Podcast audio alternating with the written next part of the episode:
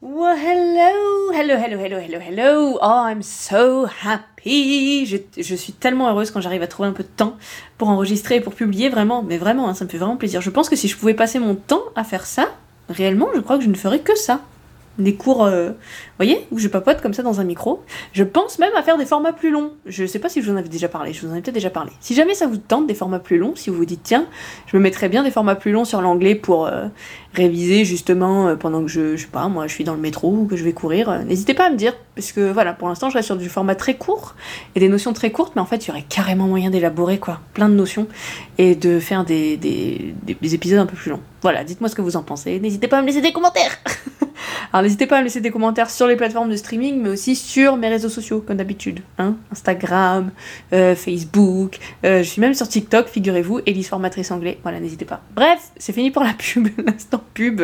L'instant sondage est terminé, on va rentrer dans le vif du sujet. Aujourd'hui, vous l'avez vu, on va parler de l'insistance, donc savoir dire c'est moi qui, ou c'est eux qui, ou c'est nous qui avons, etc. Je vous laisse avec le jingle et c'est parti alors, avant de comprendre pourquoi, euh, enfin comment on dit d'ailleurs, je vais vous parler du pourquoi. C'était dans l'autre sens. Euh, le pourquoi, c'est que j'en ai, assez, j'en ai assez d'entendre quand on, veut m'exprimer l'idée de c'est moi qui ai fait ça ou c'est lui qui m'a dit ça.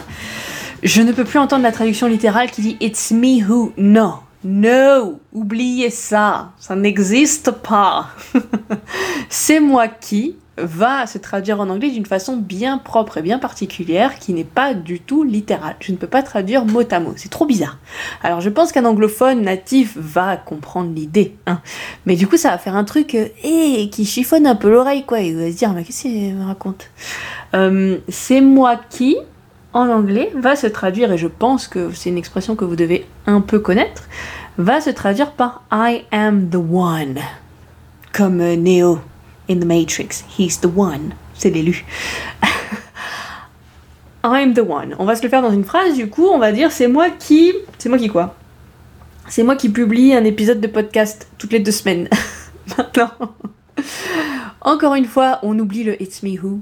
arrêtez, ne, ne dites plus ça. On va dire I am the one who publishes an episode. Euh, J'ai dit quoi? Toutes les deux semaines. Every two weeks. Okay I am the one who publishes a podcast episode every two weeks. Vous remarquerez que je ne dis pas publish parce que dans la construction c'est moi qui publie.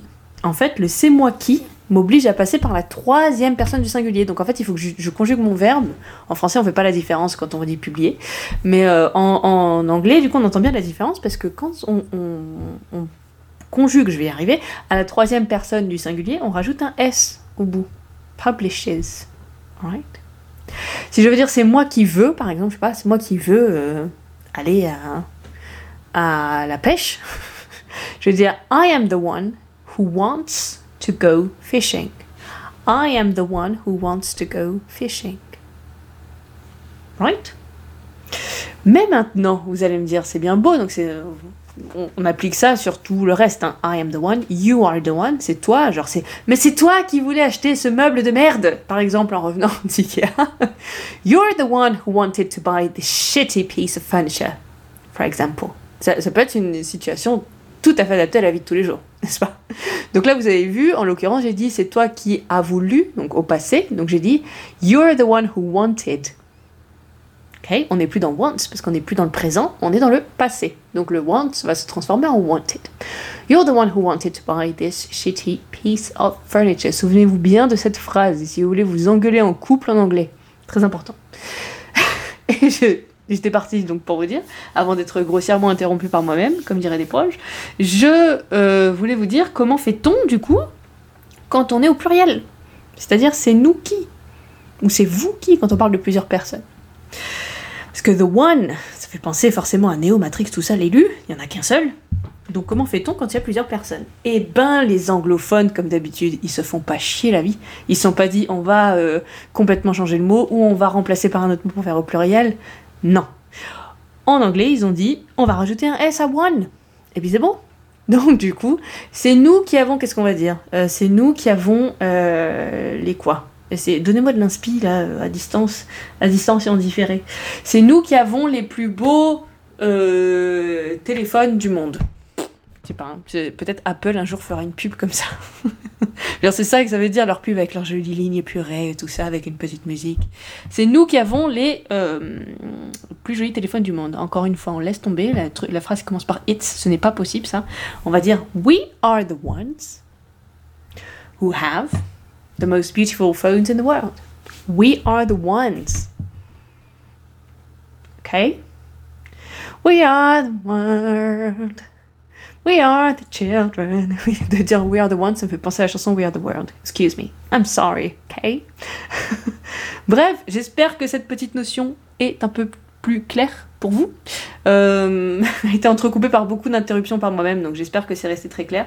Si vous avez des hésitations comme d'habitude, n'hésitez pas, n'hésitez pas à laisser soit des commentaires sur votre plateforme de streaming si vous le pouvez, sinon allez directement sur mes réseaux sociaux. Allez, c'est tout pour moi pour aujourd'hui et je vous dis à très bientôt. Ciao Et voilà, c'est tout pour cet épisode. Mais il y en a plein d'autres et il y en aura plein d'autres. Pour ne rien louper, n'hésitez pas à vous abonner et à suivre mon actualité sur Facebook et Instagram. Elise Formatrice Anglais, c'est moi. Oui, c'est moi. Ciao